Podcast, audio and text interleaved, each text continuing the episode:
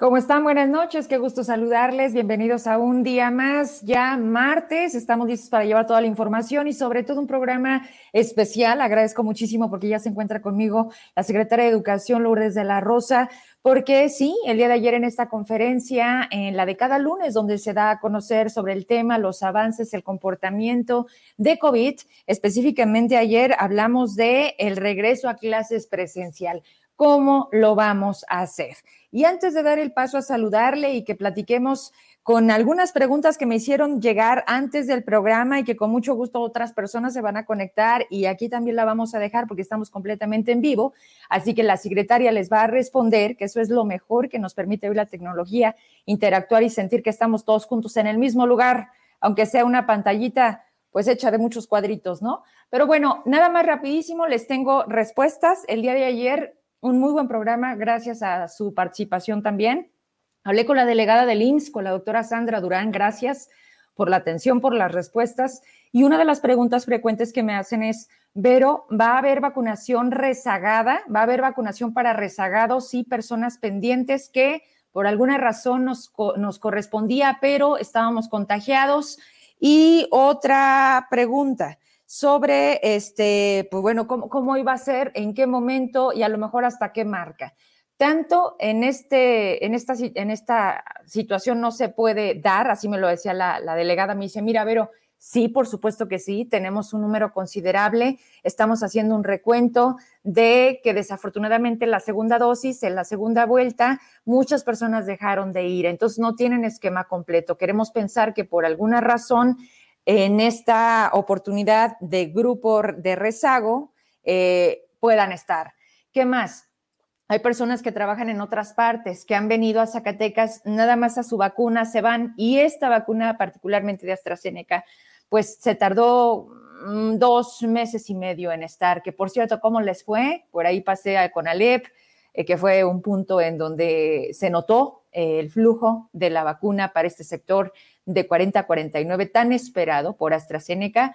Y bueno, esperemos que los efectos de su segunda dosis, esquema completo, tarde, pero sirve, pues no hayan sido tan duros. Y vamos a estar en atención y en comunicación con el IMSS para que nos diga cómo va a ser este procedimiento, esta dinámica, cuándo, en qué puntos y por supuesto en cuanto sea información oficial, vamos a compartirla con todos ustedes. Así que bueno, vámonos con eh, la maestra Lourdes de la Rosa. Yo creo que ya muchas personas están en espera de que esté con nosotros en esta pantalla. Así que le doy la bienvenida. Buenas noches, Lula de la Rosa, qué gusto saludarte. ¿Cómo te va, maestra? ¿Qué tal, Vero? Muy buenas noches, qué gusto saludarte. Muy bien, muchísimas gracias. A ti, gracias. Y, y si gustas, vamos a empezar con algo que ayer eh, los medios eh, compartíamos como la noticia falsa, porque ya me están preguntando, ya aclararon la noticia falsa y fue que la secretaria en la rueda de prensa nunca, nunca dijo, y la tengo aquí conmigo, que los padres de familia podían ir a las escuelas a que se les regresaran las cuotas, que es un tema de siempre, maestra. Eh, las cuotas voluntarias, obligadamente a fuerza, pero hablemos un poquito de esto para que quede claro y de ahí partimos. Sí, muchísimas gracias, Vero. Comentarte que efectivamente eso no, lo que decía esa noticia no se manejó. El, sector, en, el sector educativo, maestros, docentes no pueden hacer obligatorio el pago de cuotas escolares. Como bien lo mencionabas, hay una organización a través de la Asociación de Padres de Familia y debería ser, si ellos se organizan así, sin que tenga nada que ver la estructura educativa, una cuota voluntaria, siempre y cuando, reitero, ellos se organicen. Pero ni maestros, ni docentes, nadie del servicio público educativo puede condicionar el ingreso, la permanencia o el tránsito del servicio educativo por una cuota. Si así fuera, maestra, que también hemos tenido los casos que aún y con esta indicación oficial e institucional de que está claro, lo hacen en las escuelas. Hay una línea hoy en la que se podrá dar atención a través de esa vía para todo tipo de dudas, sugerencias, quejas. Así es, pero me permito compartirles el número. Es el 492 92 39600 en la extensión 5013 de lunes a viernes con un horario de 9 horas a 15, 30 horas y que fue establecido específicamente esta línea telefónica para cualquier duda o inquietud con el inicio del ciclo escolar y el desarrollo del ciclo escolar 2021-2022. Maestra Lula, al parecer ayer todavía estabas en la conferencia y ya estaban llegando llamadas a esta línea. Al día de hoy, transcurridos 24 horas, eh, ¿qué es lo que la gente está buscando a través de esta línea telefónica? ¿Qué te han dicho? Lo que más ha recurrido, Vero, comentar que el día de ayer se, recibieron cinco llamadas. Eh, la persona que está recibiendo las llamadas, debo decirles que está directamente aquí en el despacho, entonces su servidora recibe directamente al concluir su jornada laboral lo que va llegando en esta línea telefónica. Y algunas de las inquietudes principalmente era el tema de cuotas y otro tema el tema de uniformes. han preguntado que si es obligatorio el que se compren los uniformes para este ciclo escolar a lo que hemos dicho que tanto en el Estado como lo ha mandatado la Federación, la compra de uniformes no es obligatoria. Bien. Vamos entonces ahora sí a partir a otra sin, sin quitar la importancia de a lo que vamos. E incluso se vuelve por encima de lo académico en mucho lo emocional. Y ayer fue muy clara, secretaria, cuando dices, bueno, vamos a regresar de manera opcional, que eso es súper importante, porque aquí lo que vamos a decidir son los padres de familia, el Estado, la federación determinan si los centros escolares se van a abrir este 30 de agosto, pero es opcional, va a ser de manera ordenada y de forma escalonada. Y de ahí se derivó la presentación que la secretaria de Educación nos compartió con Zacatecas. Eh, se habla de un grupo, maestra, de que van a verificar los centros educativos para cumplir con las especificaciones establecidas. ¿Quiénes van a conformar esa parte tan importante? Los comités participativos de salud escolar estarán conformados por madre, padre de familia o tutor, por maestros de la institución educativa y el directivo. La parte fundamental de estos comités participativos de salud escolar, pues es justamente el verificar el que nuestras alumnas y alumnos lleguen sin alguna sintomatología de alguna enfermedad respiratoria, que tengan su cubrebocas correctamente puesto, y de esta manera puedan accesar a la institución educativa. Bien, hablemos de insumos. Ayer en la conferencia creo que cerca de 2.000 personas conectadas y estamos hablando de poquito porque realmente el sector educativo en Zacatecas representa mucho más. Pero esas 2.000 personas conectadas en su mayoría coincidían en tres cosas, maestra Lula. Una era la falta de agua en las escuelas, otra era los insumos y otra era el, el que muchos ponían, eh, directora del jardín de niños o encargada o maestra, no tenemos condiciones para regresar. Se volvió como esa conferencia el universo de muchas de muchos ojos en donde pedían la atención de la secretaría y entonces aquí otra pregunta es sobre estos insumos. Sabemos que este quinquenio está a la vuelta de la esquina el término. Sabemos que también los recursos en educación y en todos los ámbitos nunca fueron suficientes. Hablar hoy de esta posibilidad de insumos, pero no solamente darlos para el arranque, maestra, sino qué va a pasar y con qué frecuencia se considera una planeación a la continuidad, porque me queda claro que Lourdes de la Rosa cumple con el cargo hasta el último día, pero no pueden quedar vacíos. Llega otra administración y el tema educativo deberá de seguir el rumbo. ¿Cómo? Como lo establecido, como lo dejado por la autoridad actual. ¿Cuál es esa idea, maestra, de cómo y con qué frecuencia darle los insumos a las escuelas de algo tan fundamental como es la limpieza, la higiene de los espacios? Sí, pero un tema sin duda muy importante. Comentarte que desde ayer también estuvimos, tu servidora, recibiendo varios comentarios porque a pesar de que lo decías tú, había conectado a dos mil personas, alrededor de dos mil personas, pero fíjate que había consejos técnicos escolares, que son los que se están llevando a cabo en esta semana en las instituciones educativas y desde ahí en equipo en las mismas aulas donde estaban tomando los consejos técnicos, estaban escuchando la conferencia. Eh, me mandaron varias fotografías o incluso algunos videos donde comentaban desde aquí nuestra pregunta es esta y ahí se veían los colectivos. Entonces eso fue importante porque estando ellos en su área de trabajo justo hacían estas preguntas que ayer tuvimos en la conferencia. Y efectivamente uno de los de las preguntas más recurrentes fue el tema de los insumos. Comentar, Vero, que bien lo dices tú, no hay recurso que pueda pues alcanzar y cuando nosotros estuvimos en la CONAEDU, que fue el 12 y 13 de agosto, también fue uno de los temas que como entidades federativas le externamos a la secretaria de Educación Pública, la maestra Delfina Gómez, el tema de insumos.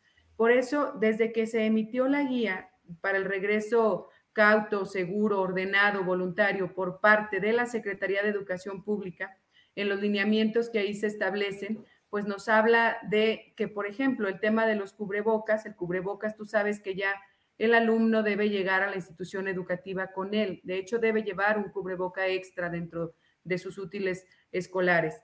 Pero lo que sí corresponde a la institución, a la institución que es la Secretaría de Educación para que pueda dotar a las instituciones educativas el tema para que puedan hacer ellos el aseo, el jabón, el cloro, el pinol, etcétera, que ya se, se han estado dotando y déjame decirte que cuando nosotros estuvimos también en esta reunión, se hablaba y si tú te diste cuenta, igual que nuestras compañeras maestras y maestros, se quitó el término de sanitización en las instituciones educativas. Ahora se habla de una limpieza profunda en las instituciones educativas, porque había la confusión de que si se tenía que ir a, a sanitizar con un gas específico.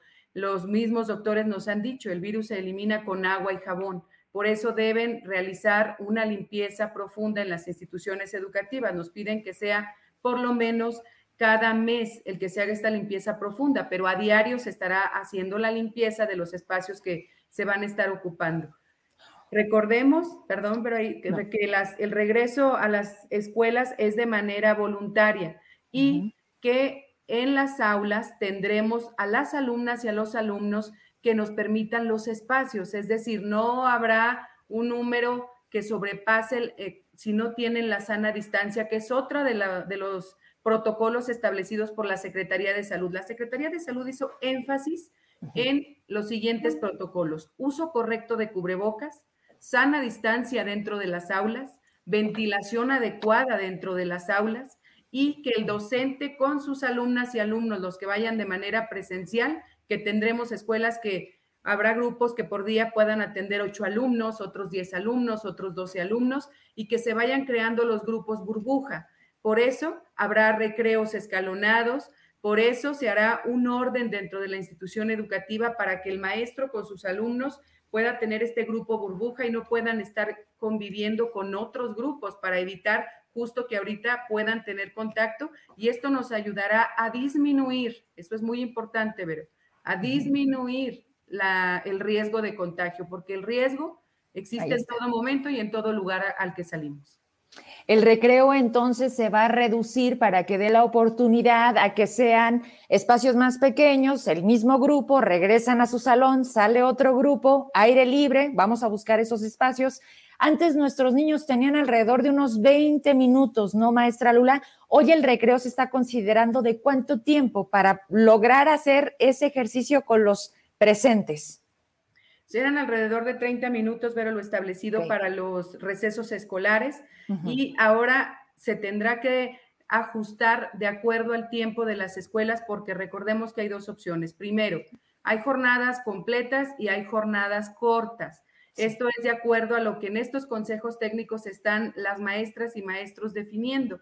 Ya tienen comunicación constante con sus madres, padres de familia a estas alturas, porque también durante el año, cuatro o cinco meses que no han estado las y los alumnos en los grupos, maestras y maestros tuvieron que buscar la forma de poder tener esa interacción con sus madres, padres de familia de los grupos y que por cierto también aquí, Vero, te lo he dicho y lo seguiré reiterando, el reconocimiento y agradecimiento por ese gran esfuerzo, trabajo y compromiso que se ha realizado también desde los hogares para dar acompañamiento a sus hijas y a sus hijos y que tuvieron que adecuar su tiempo para poder estar con sus hijas y sus hijos en este trabajo de educación a distancia. Y por supuesto a nuestras maestras y maestros, pero que sin duda tú también lo has visto, has tenido la suerte de poder incluso estar con algunas maestras y maestros en diferentes regiones educativas que nos han podido dar a conocer diferentes proyectos que ellos trabajaron, que ellos idearon, que así como tuvimos que reagendar nuestra vida diaria,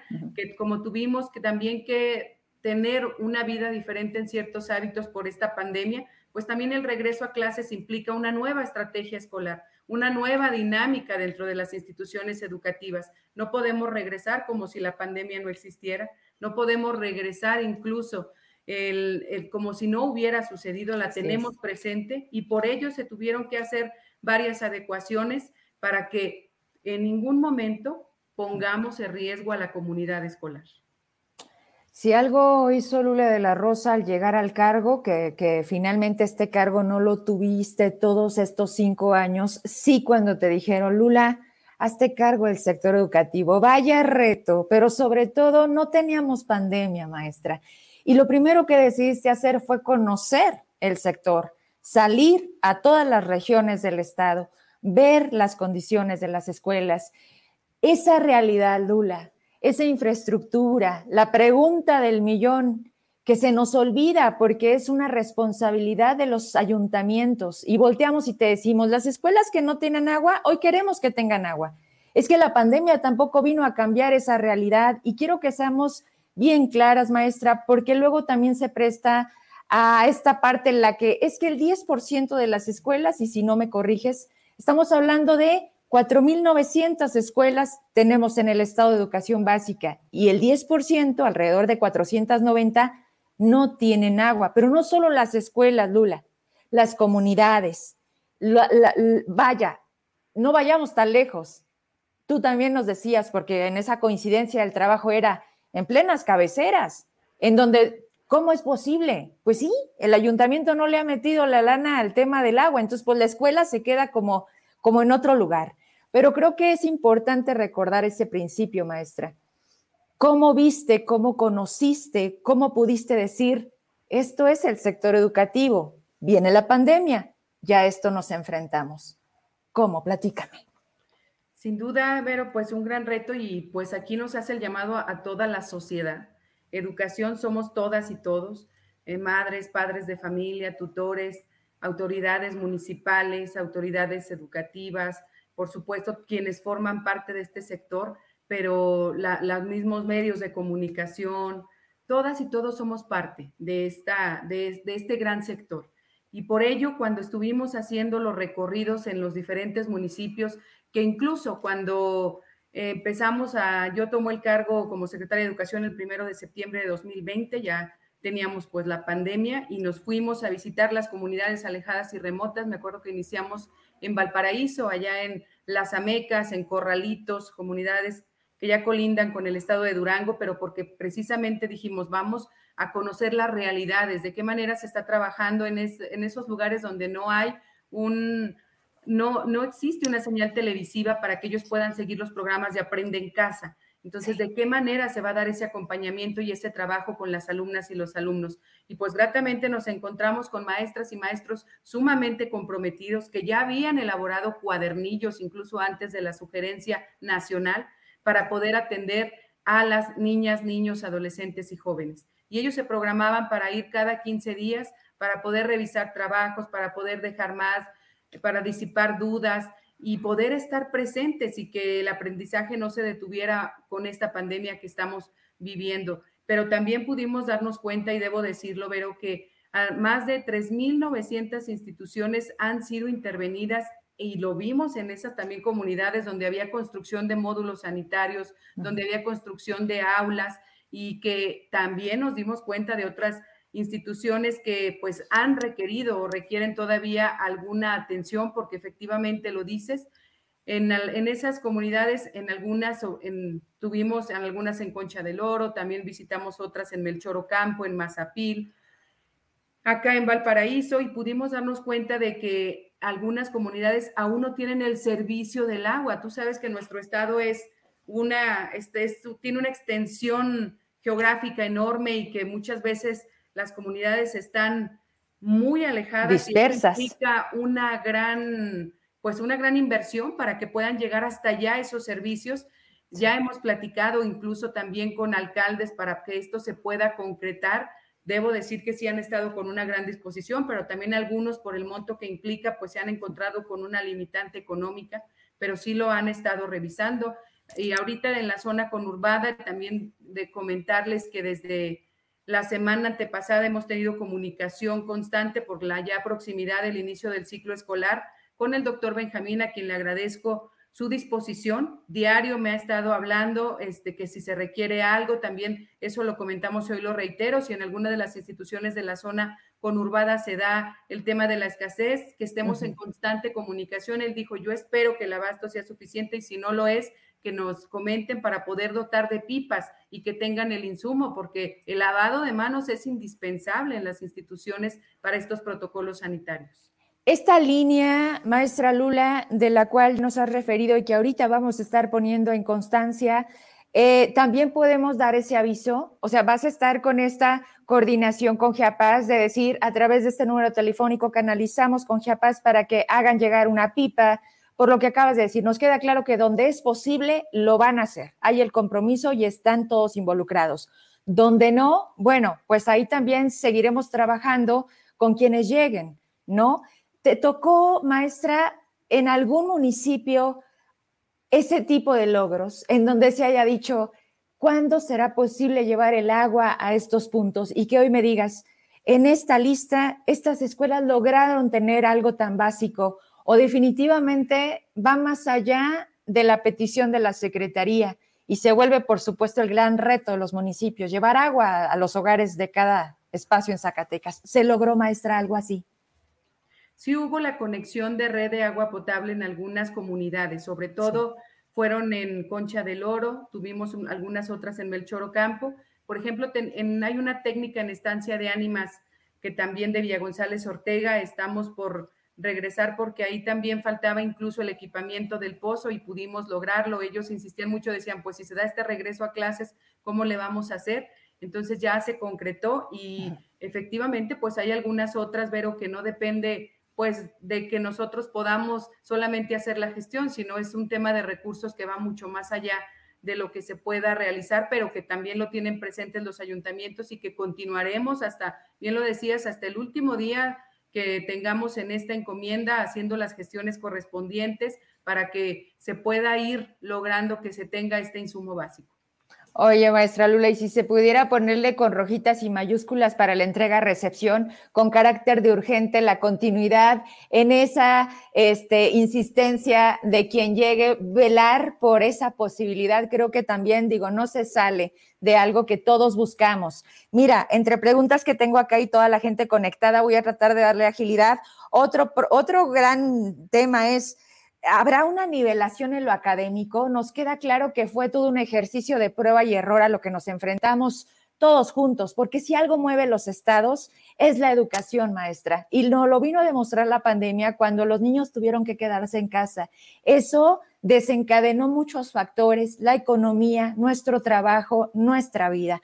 Pero ¿cómo, cómo llevar, cómo regresar después de la pandemia y decir, ¿de dónde partimos? Mis hijos aprendieron no todos igual, porque no todos pudieron conectarse.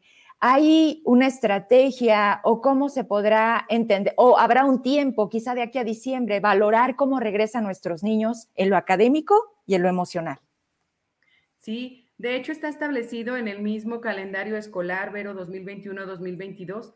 El, el próximo lunes 30 de agosto que se regresa es justo para iniciar con una valoración diagnóstica del 30 de agosto al 10 de septiembre se estará haciendo esta valoración, diagnóstica para revisar. Y bien lo dices tú, no solo el tema de los aprendizajes esperados, sino algo que es sumamente importante a nuestras alumnas y alumnos, el tema emocional, el saber cómo se sienten, qué, qué han vivido, el escucharlos, porque también esta pandemia desafortunadamente tocó pues fibras muy sensibles en algunas familias con la pérdida de seres queridos, incluso también hubo mucha pérdida económica por falta de empleo y todo esto genera estragos dentro de las familias. Es por ello que el apoyo socioemocional es fundamental y que a pesar de que tenemos algunas herramientas que nos ha dotado la Secretaría de Educación Pública a través de algunos ficheros. Hay una página en específico que también compartiremos, Vero, porque el IMSS también está a través de esta página orientando cómo se pueden tratar el tema de emociones dentro de las aulas con alumnas y alumnos, pero aunado a ello también la Secretaría de Educación tiene un convenio de colaboración con la Universidad Autónoma de Zacatecas, con el área de psicología, para dar atención a docentes y alumnas y alumnos que así lo requieran a través del área de convivencia escolar, donde nosotros también pactaríamos si es el caso y alguien desea ser atendido, es cuestión de comunicarse y se puede pactar esta atención directa, que eso es algo sumamente importante. Y la verdad es que se ha dicho, a lo mejor los aprendizajes dentro del ciclo escolar planeados no se han logrado y para eso es la valoración diagnóstica y después de ello viene ya un plan de activación para todos esos aprendizajes esperados que no se concretaron.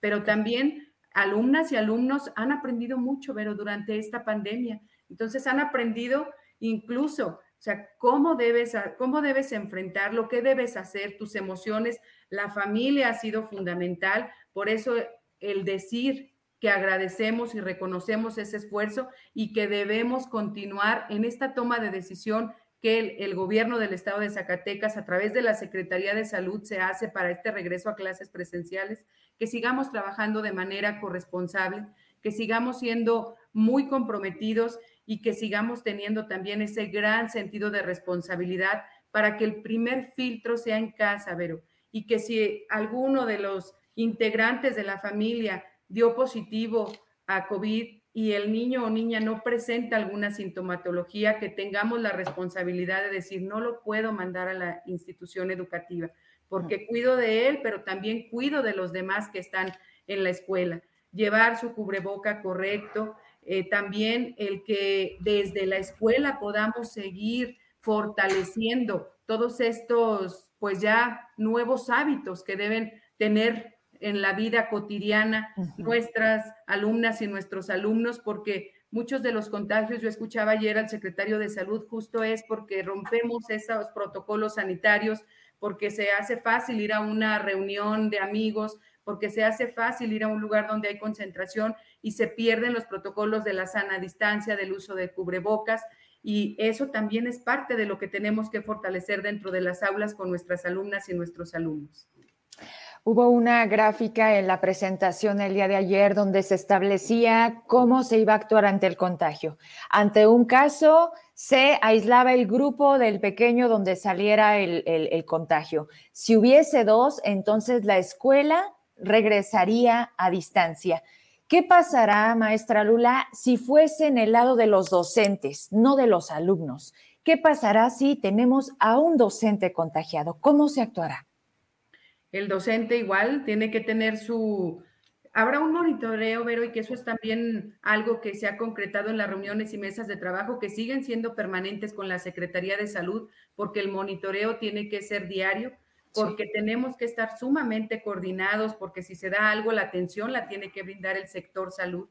Y por ello también, si se da el caso con algún docente, en ese momento, pues efectivamente se retira el grupo. Si son dos, dos más, dos docentes o más, también la escuela tendrá que seguir trabajando a distancia. Los protocolos son para toda la comunidad escolar, no solamente para las alumnas y los alumnos, y lo que se dé implica el impacto también para toda la comunidad escolar. Me voy de lleno con las preguntas del público porque me están diciendo que es importante escuchar a la maestra Lula respondiendo las preguntas y por supuesto para eso hacemos el programa en vivo. Bueno, eh, me dicen buenas noches. Esta, esta parte, Graciela de Lourdes, fue la primera pregunta a la secretaria sobre que nos aclare lo que, lo que sacó acceso SAC, de que van a regresar las cuotas a padres de familia. Ya lo dijo la, la secretaria no es así, son acuerdos individuales, cada institución es distinta y por tanto, de entrada, la secretaria ayer no manifestó, aquí la tengo. Si gusta repetir de una manera muy breve, secretaria, esta respuesta a la duda, por si todavía queda en el aire, a alguien que le hayan dicho, regresa y pide tus cuotas. Por favor, maestra Lula. Lo que nosotros manejamos el día de ayer en la conferencia y hoy lo volvemos a, a comentar aquí es que no se puede hacer obligatorio el pago de cuotas escolares para el ingreso de los alumnos a las instituciones educativas. Entonces, en ningún momento se manejó que si se dio una aportación se fuese por ella. Recordemos que hay asociaciones de padres de familia y que si ellos tienen una organización aparte para los insumos, que también debo decirlo, son de gran apoyo para las instituciones educativas y así lo han sido no de ahora, sino de siempre, pero en ningún momento se puede condicionar esta cuota para que el alumno pueda estar en alguna institución. Claro. Otro punto, Jorge Rodríguez Bañuelos, va en el mismo sentido. Entonces sugiere no dar las cuotas, pero sin ellas no se pagaría los servicios, ya que la Secretaría no lo hace, o corríjame si estoy mal. Esto, esto se, se, se circula, secretaria, si me lo permites decirlo así, o se resume a la organización que decida tener en esa libertad que también siempre se le ha dado a los comités, a los padres de familia, a lograr ponernos de acuerdo. Creo que eso es fundamental en el entendido de que no, no se puede generalizar. Y aquí también vamos a ir poniendo e involucrándonos un poco. Me queda claro que a nadie nos sobra, a nadie nos sobra y siempre ponemos o intentamos dar lo que como padres de familia creo que en el lugar en donde están nuestros hijos, pues que pudiéramos, ¿no? Entonces, en ese sentido, creo que va la respuesta. Eh, cada escuela es distinta y cada organización también deberá de ser en función de sus libertades pero sobre todo lo más importante de los acuerdos que logren llegar como papás a beneficio de los niños. Sobre todo eso, pero creo que es una organización, reitero, entre padres de familia y que ahí tiene que seguir prevaleciendo el sentido de responsabilidad. Yo lo acabo de decir hace un momento, son de gran ayuda para las instituciones educativas porque efectivamente no hay una dotación que pueda cubrir todo el ciclo escolar para que ellos puedan tener insumos y más ahora en esta pandemia, pero también es cierto que no puede ser obligatorio el que se diga, si no lo das, el niño no entra, el niño no va a estar inscrito. esa parte es la que no se puede condicionar. Cada grupo conoce a sus padres, madres de familia y creo que bien lo decías, a nadie le sobra, pero es importante que también, de acuerdo a lo que se está viviendo, pues como papás, se actúe en lo que sabemos será de beneficio para nuestras niñas y niños. Mira, me dice Benjamín Gerardo Vero, buenas noches, un saludo, muchas felicidades por tocar los temas más sensibles. Por favor, invita a la secretaria de Educación para que nos haga el favor de visitar la Escuela Secundaria 1 en Zacatecas. Hay condiciones difíciles para iniciar clases a pesar de cubrir lo básico en materia de salud. Agradezco por eh, poder contar con su apoyo y lograr esa visita. Maestra Lula, si me lo permites y, puedes anotar por ahí, si decides tú o otra parte de los que contemplan el sector educativo, ver esa particularidad que nos están señalando la Escuela Secundaria 1 en Zacatecas. Claro que sí, pero ya con gusto aquí tomamos nota y si tu servidora puede asistir, con mucho gusto lo haré. Una de las cosas que tengo presentes y que sé que es lo que nos da la realidad es ir y visitar los centros educativos, porque ahí donde se viven las realidades, donde se vive el día a día es donde nos damos cuenta de lo que está sucediendo. Gracias, maestra Lula. Me dice Heraclio Castillo. Buenas noches, Vero. Qué invitada tan bonita tienes. Así o más queda bien. Contéstale algo, maestra Lula, no te creas. Mira, pues es la secretaria de Educación, si no la conoces, querido Heraclio, que sé que sí. Y mira, te escribe lo siguiente, pregúntale por los protocolos para maestros. Supe de un caso donde tuvieron en la CTM de manera, ah, no, no, no, tuvieron el comité tuvo una, una reunión presencial. Al día siguiente, un profe lo detectaron con COVID y los 30 maestros que estuvieron en el consejo se fueron a aislamiento. ¿Qué, ¿Estás enterada de eso, maestra? Bueno, comentar que nosotros hemos hecho énfasis, estamos en comunicación constante. El viernes pasado tuvimos un webinar con toda la estructura educativa donde nosotros les pedimos a maestras y maestros pues que sigan principalmente los protocolos. Yo reitero, los protocolos establecidos de sana distancia, del uso correcto de cubrebocas, de la ventilación adecuada, no solamente es para cuando estén nuestras alumnas y nuestros alumnos. Como docentes tenemos que dar el ejemplo de que lo que les estamos pidiendo que ellos hagan, nosotros lo realicemos. Cuando se da esta situación, efectivamente los maestros pues se tienen que ir a aislamiento pero también en el reporte que tenemos, darlo a conocer a la Secretaría de Salud para que se pueda dar el seguimiento oportuno. ¿Qué les hemos pedido? Sabemos que, por ejemplo, hay algunos colectivos que trabajan, viven aquí en Zacatecas, pero su centro de trabajo está lejos, luego se ponen de acuerdo para irse juntos o se quedan en algún lugar juntos. Entonces, ahorita sí se tiene pues que evitar el poder tener estas aglomeraciones con gente en la que no hemos estado durante esta pandemia, justo porque recordemos que hay muchas personas asintomáticas y que se puede parecer que no está enfermo, pero puede eh, ser que esté propagando este contagio. Entonces es un tema de responsabilidad, Vero, yo reitero, de todas y todos quienes somos parte del sector educativo y pues maestro o maestro que se den esta situación, pues también tendrá que tener el, adecuado proceso como lo estamos mencionando. Heraclio, también te saludo con mucho gusto, ya tengo el gusto de, conocerte y por supuesto que siempre saber de ti me, me da mucho gusto. Aprovechan y, aparte somos fieles seguidores de los diferentes medios, así que da mucho gusto que esté conectado hoy viéndote, Lula. Mira, también ya de paso me dice, ¿cómo te va con la entrega-recepción? ¿A quién le está haciendo la entrega? ¿Ya le fiscalizaron los lápices? ¿Y cuántos faltan? Sí, Heraclio, comentar que desde que se nombró la comisión de recepción hemos tenido solicitudes de información, a todas hemos respondido. Lo que se maneja en la Secretaría de Educación son recursos públicos, deben ser totalmente transparente en todo momento. Estamos con total apertura. De hecho, el día de mañana tenemos también por aquí la visita de manera física para que puedan estar revisando alguna, están revisando ahorita los bienes muebles, los bienes inmuebles y nosotros con la total apertura de que se pueda revisar todo lo que se considere necesario. El señor gobernador Alejandro Tello nos ha indicado a los secretarios que debemos hacer una entrega-recepción totalmente transparente y estamos abocados a ello. Creo que en estas dos semanas que a nosotros nos quedan por entregar esta honrosa encomienda, seguiremos atendiendo las solicitudes que sean de parte de la comisión de recepción para que no tenemos nada que ocultar ni mucho menos. Entonces entregaremos con transparencia y las dudas que se, que se puedan dar durante esta entrega, estamos aquí atentos para poder atenderlos. Gracias, maestra, por responder a todas las preguntas. Buenas noches, Vero. Saludos a la maestra Lula desde Tacualeche. Los maestros que tenemos hijos en edad preescolar y primaria, ¿cómo le haremos? Híjole, aquí esto nos pregunta Julieta García. Pues es meternos a las particularidades, volvemos a lo mismo, a las familias. ¿Deseas hablar al respecto a la propuesta, algún consejo? Eh, yo lo entiendo así, como...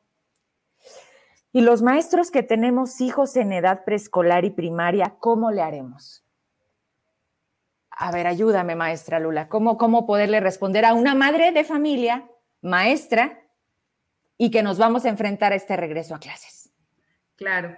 Mira, pero bien lo decía, si yo te escuchaba el viernes pasado incluso en el programa, no podemos hacer una planeación específica para cada situación personal.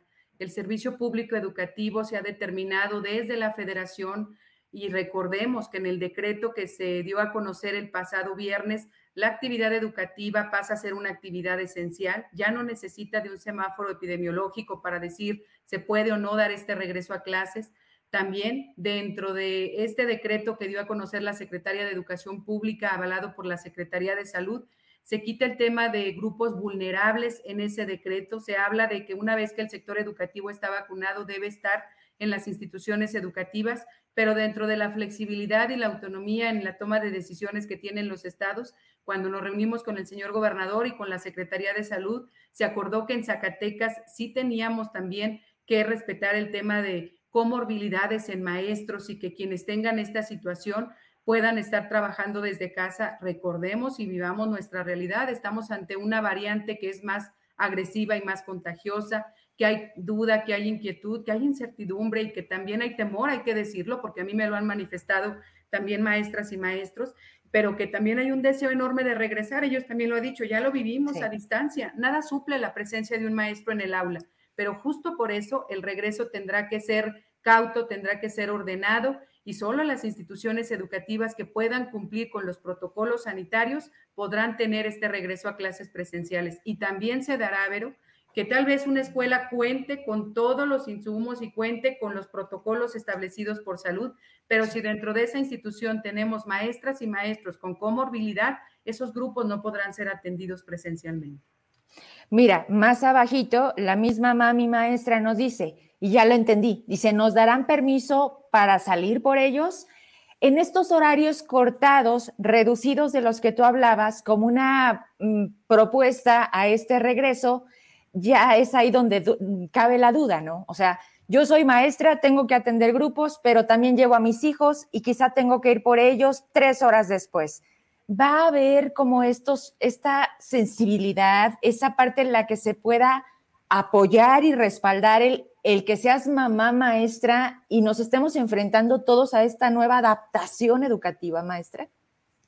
Es un tema de consejos técnicos escolares, pero donde se va a tomar esta determinación. Es un tema de la misma institución educativa donde las maestras y maestros dependen de un director que es el responsable de la institución. Él sabe la organización que se pueda tener. Sé que existe la flexibilidad, pero no podemos decir que hay una o que se maneje algo en general, sino que, como lo hemos dicho, debe de haber esa decisión y esa autonomía por parte de los colectivos escolares, porque así como hay, cada institución educativa tiene su particularidad, cada grupo tiene su particularidad. Yo que quisiera que poder atender todas las necesidades o particularidades y poderles decir, pues de acuerdo a esto, pero no hay un lineamiento, Vero, que nos pueda decir los maestros, maestras, debemos cumplir nuestra jornada laboral y entendemos que es un regreso y que hay cosas que se están apenas trabajando, pero también es cierto que en este regreso que se está dando, si se otorgara esto otro, pues tal vez en, dentro de la planeación que se tiene en las instituciones no podría ser. Entonces, más bien es un tema que se tiene que tocar dentro de los colectivos escolares y director o directora de la institución educativa, de acuerdo a su organización, es como pudiera ver que sé que hay flexibilidad y sé que entre ellos pueden acomodar el trabajo como lo han estado haciendo. Entonces, más que dar una determinación como autoridad, debe ser dentro de los colectivos escolares. Lula, respetando tu tiempo y a la petición de muchas preguntas, ¿me permites unos minutos más? ¿Tienes el tiempo para seguir atendiendo al público? Sí, adelante. Muchas gracias. Mira, nos dice Katrina, antes que nada debemos pensar en el bienestar de cada uno de los niños, la limpieza, que no nos falte agua, sobre todo en los baños y el orden. Ese es un comentario. Mm, si me ayudas a ponerlo aquí, porque me están llegando mensajes, estamos de manera simultánea Twitter y Facebook, y por todas esas vías están llegando. Me dice, la GIAPAS debería dar un pronunciamiento para la garantía en las escuelas de la zona conurbada. La secretaria nos hablaba al respecto de la línea telefónica que se pone a disposición para atender esas peticiones y canalizar esa solicitud y de esa manera la GIAPAS atender. Si no llegara a pasar, bueno, usemos los mismos mecanismos de nueva cuenta la llamada o usar también los medios de comunicación que nos hemos abocado a tratar de poner nuestra parte para que las cosas sucedan. Creo que esa, esa puede ser una buena solución. Educación física, ¿cómo se sugiere trabajarlo? Soy maestro de ojo caliente.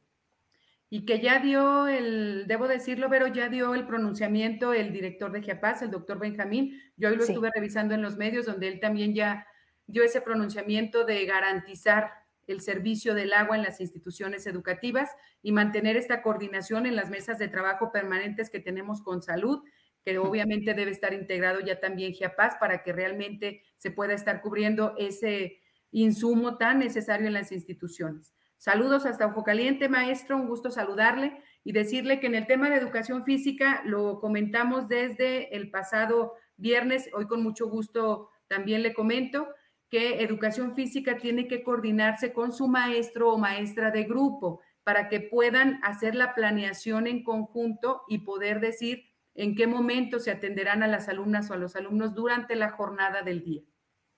Ok, pero pensando, bueno, es que es meternos a esa otra situación. Entonces, ¿sí se está considerando la, la materia de educación física en este primer momento de regreso o está ahorita en espera de ser evaluado?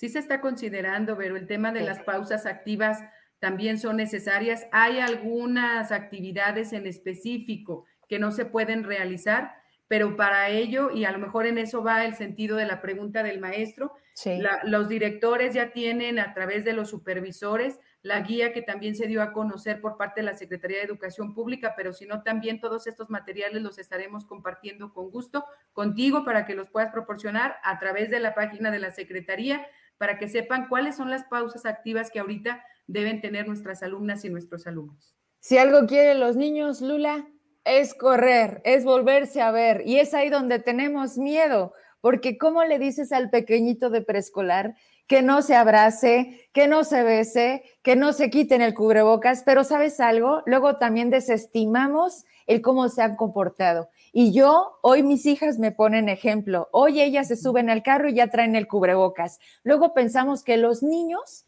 no han aprendido de la pandemia, pero creo que han aprendido mucho más que de los adultos, mucho más los que nosotros los adultos, ¿no crees?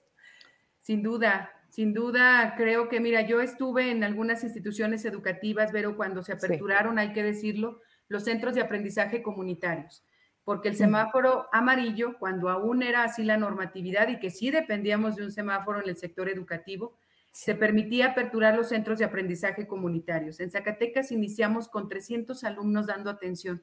Cuando termine el ciclo escolar 2021 fueron 15 mil alumnos, Vero. Y esto nos dio muestra de que se va generando confianza en la forma de atención dentro de las escuelas, que se cumplen los protocolos y el riesgo de, riesgo de contagio es el mínimo y que se puede ir dando paulatinamente el trabajo. Y pude estar en varios grupos donde estaban alumnos de primer año. Y, bien lo dices, ellos felices porque incluso decían, no conocía mi escuela, o sea, apenas estoy conociendo porque eran niños de primero pero entre ellos eh, se comentaban de una banca a otra.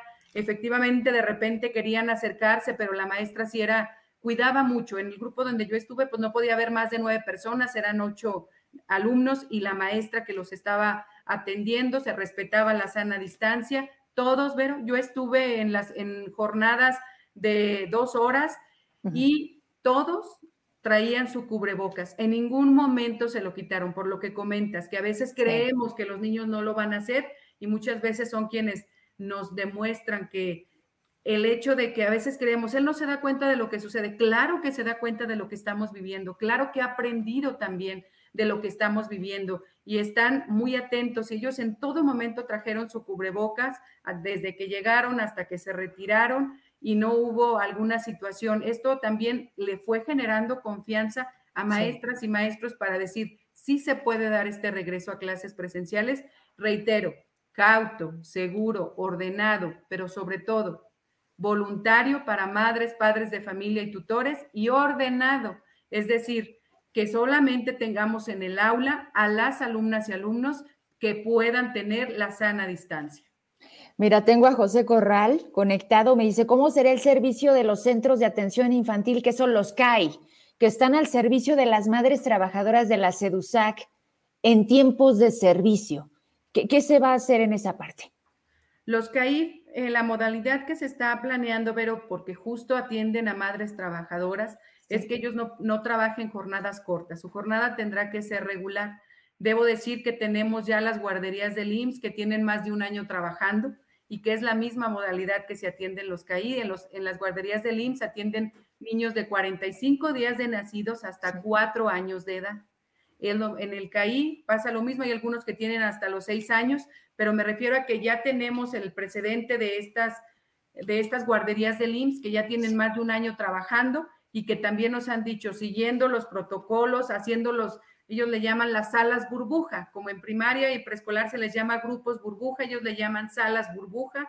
Dice, ya hemos visto que el riesgo de contagio es mínimo, máximo pueden atender ocho alumnos, tendrá que haber una organización para decir tal día vienen tal alumnos, al siguiente día le corresponde a tal alumno, pero ellos sí piden que, ellos mismos lo piden, los mismos maestras, maestros y directivos de ahí, que puedan ser jornadas regulares para poder brindar la atención a madres trabajadoras.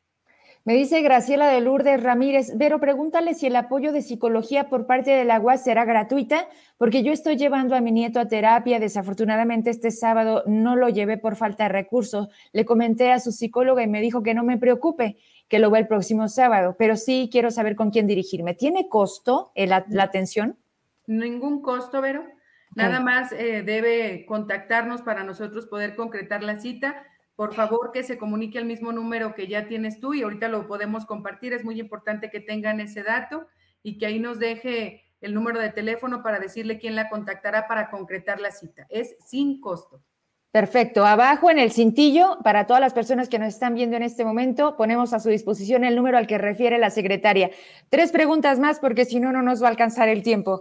Tengo otra más. A ver, Pedro Madrigal, mi querido Pedro, qué gusto saludarte y saber de ti. Bueno, buenas noches, saludos. Estaría bien saber si ya se tiene algún corte previo de docentes que hayan avisado que por voluntad no iniciarán labores luego de que el presidente informó que también era voluntario. Y de ser así, ¿cómo se cubrirán esos vacíos? Recordemos que efectivamente el presidente anunció que maestras, maestros con algún tema de comorbilidad puedan no dar clases presenciales. y eso se retoma aquí en el estado de Zacatecas y decirles que ellos son quienes atenderán los grupos. La Secretaría de Educación Pública no ha, no ha dotado que se diga, no, pues tiene que ser de manera presencial y si él no puede, que sea otro. El maestro es responsable de su grupo y si él no puede estar de manera presencial, seguirá trabajando con su grupo con la estrategia de educación a distancia. Claro, porque si no estará representando como una nómina alterna con otra infraestructura que no tenemos, de maestros que no tenemos. Así que eso es un súper tema. Las maestras embarazadas o en lactancia, ¿pueden trabajar desde casa? Blanca Ríos pregunta.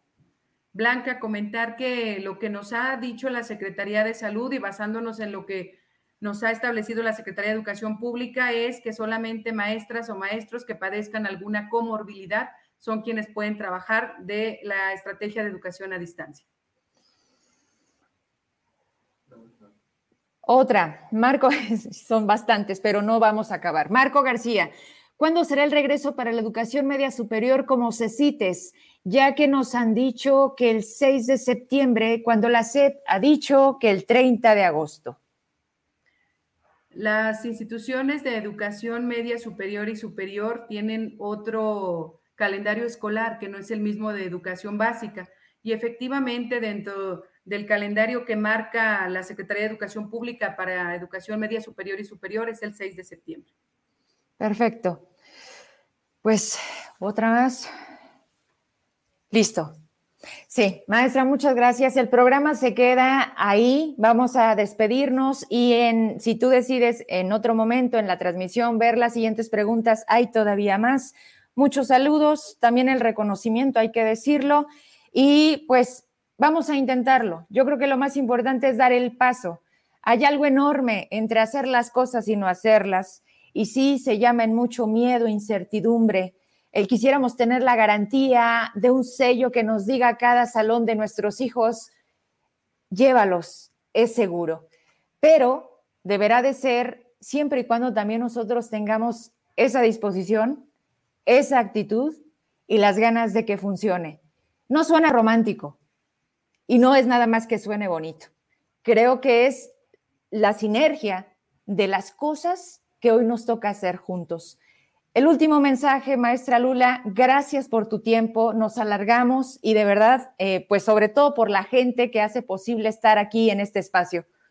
Muchas gracias, Vero. Sí, el tiempo que sea necesario, como bien lo dices, y tenemos que programar en otro espacio y tú nos das la oportunidad, con mucho gusto estaremos atendiendo. Es un tema prioritario para la sociedad zacatecana y seguirán surgiendo dudas. Efectivamente, tenemos sin duda una área de oportunidad muy importante, pero yo reafirmo lo que bien mencionaba, se necesita del compromiso, de la corresponsabilidad de todas y todos quienes somos parte de la comunidad escolar, que podamos hacer desde casa lo que nos corresponde, en la escuela lo que nos corresponde al llegar a ella, en las aulas lo que nos corresponde, para que el riesgo de contagio sea el mínimo, porque pues sin duda yo lo decía, hay docentes que dicen, es que pues sí tengo ganas de regresar, quiero ver a mis pequeños ya presencialmente, pero sí, sí hay todavía ese temor, pero sé que actuando con ese gran sentido de responsabilidad que siempre prevalece en el sector educativo podremos ir avanzando. Estaremos monitoreando, pero no es un tema menor.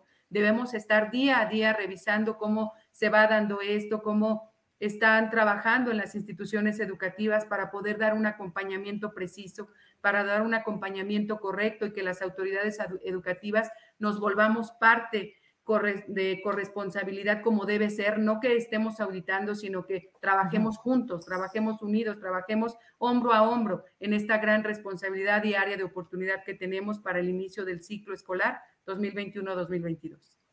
Vaya manera de terminar tu encomienda, Lula, pero bueno, también sabemos de qué estás hecha con la oportunidad de trabajar hoy aquí, pero también lo que has demostrado en donde te pongan.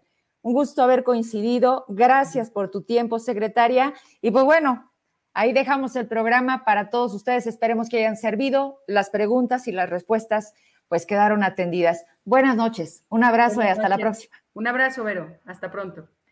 Pues bueno, nos vamos prácticamente, nos aventamos el programa a la hora con la secretaria Lourdes de la Rosa. Tratamos de contestar todas las preguntas. Hay situaciones muy particulares que quizás las respuestas no las tengamos aquí en el programa. Intentemos hacer uso de las vías que nos disponen para tener una comunicación más directa. Yo se los he dicho, si no sucediera así, para eso también estamos, para decir, no está funcionando, no están respondiendo, no me están dando una respuesta. A todas las personas que por alguna razón no les respondimos en este programa, quedamos atentos vía inbox o como usted decida, la comunicación conmigo ya la saben. Héctor Alvarado, gracias por conectarte. Me dices, pues sin duda, algo, algo que quiero retomar desde arriba lo que me escribías. Y tiene mucha razón, me dice Héctor. La única forma de saber si podemos regresar a clases es regresando. Y otro, otro mensaje que me dice es, hay que confiar en las niñas y en los niños. Ellos sabrán adaptarse, son muy inteligentes, saldrán adelante. Confiemos, que coincido y comparto. Somos una sociedad, sumemos esfuerzos. Sobre todo, creo que viene una parte bien importante en la que tenemos que demostrar también de qué estamos hechos. No podemos vivir eternamente con una pandemia que nos vino a cambiar, pero de la que también no, no queremos adaptarnos. Los cambios duelen, los cambios traen consigo mucho movimiento, pero hay que hacerlo, es necesario y es el momento. Así que, pues ahí, ahí lo dejamos. Gracias por habernos acompañado. Ah, bueno, es que nos tenían con el pendiente, ¿verdad? Vamos a, aprovechar, porque si alguien lo hizo de una manera gráfica perfecta, fue mi querido Wisho, y es el gran tema de algo que se volvió, pues, el meme, ¿no? Y el cocodrilo, pues no, no era broma. Hay un cocodrilo, pero, y los jabalís, y luego ya de pasadito dijeron, ¿y las vacas? Este es el, bueno, este fue como a la tardecita. Zacatecas convertido en Jumanji. cuando te enteras de que hay un cocodrilo y tres jabalíes perdidos en Zacatecas. Y te mandé las fotitos porque Comunicación Social, gracias también por mandarnos ahí, mi querido Héctor, me dice, vámonos a dónde. Ah, porque hasta lanzaron una alerta Amber, ¿eh? ¿eh? pues estaban buscando. Yo no sabía que el, el cocodrili tenía 11 años de género femenino, no, les digo, están gruesos. Ah, bueno, con este amanecimos. Mientras tanto, en las mañaneras de David. Zacatecas, no quiero asustarte, pero falta un cocodrilo. Y ya lo encontramos, que eso es lo más importante. Aquí está el cocodrilo, por si estábamos con el pendiente, ahí viene. Déjenme, les doy más al respecto de esto para la gente que está muy preocupada, porque pues me queda claro que en Zacatecas hay cosas más importantes y un cocodrilo. A ver, espérenme. Ah, bueno, hablan de las obras de arte que también por ahí traían un... Es que nos están dando respuesta a todo. Dice, lo que respecta a la falta del cocodrilo en el zoológico del Sistema Estatal para el Desarrollo Integral de la Familia, el ejemplar está en su lugar, está en su lugar, nada más que la semana pasada, cuando se llevó a cabo la revisión de los inventarios en la entidad, se especuló sobre la no existencia de uno de los ejemplares reportados, reportados en el anexo correspondiente a inventario activos biológicos. Sin embargo, el cocodrilo sí estaba, salvo que por su propia naturaleza reposaba en un espacio no visible, mismo que recorre libremente según sus necesidades. Así que ya lo pudieron corroborar, ya fue la propia comisión de recepción ya visitó el lugar, ya vieron que ahí estaba, como les puse yo, andaba dormido, pero ahí está el cocodrilo. Y luego, pues nada, ya vámonos. Muchísimas gracias por habernos acompañado. Si no tengo más mensajes, gracias. Y nos vamos con esto. Eh, cinco años de algo que prácticamente llega a cuenta regresiva. Y pues esto se hizo con un eslogan en donde, y aquí quedará a la pregunta de la sociedad zacatecana. ¿Qué se hizo en el gobierno de Alejandro Tello? Buenas noches, un placer haber estado con ustedes. Gracias. campo es una de las actividades primordiales de los zacatecanos. Somos un estado netamente agrícola, ganadero. Lo más importante en el campo es encontrar cómo comercializar sus productos. Fuimos abriendo mercados para que nuestros agricultores y también nuestros ganaderos pudieran colocar sus productos en distintas partes del país y del mundo.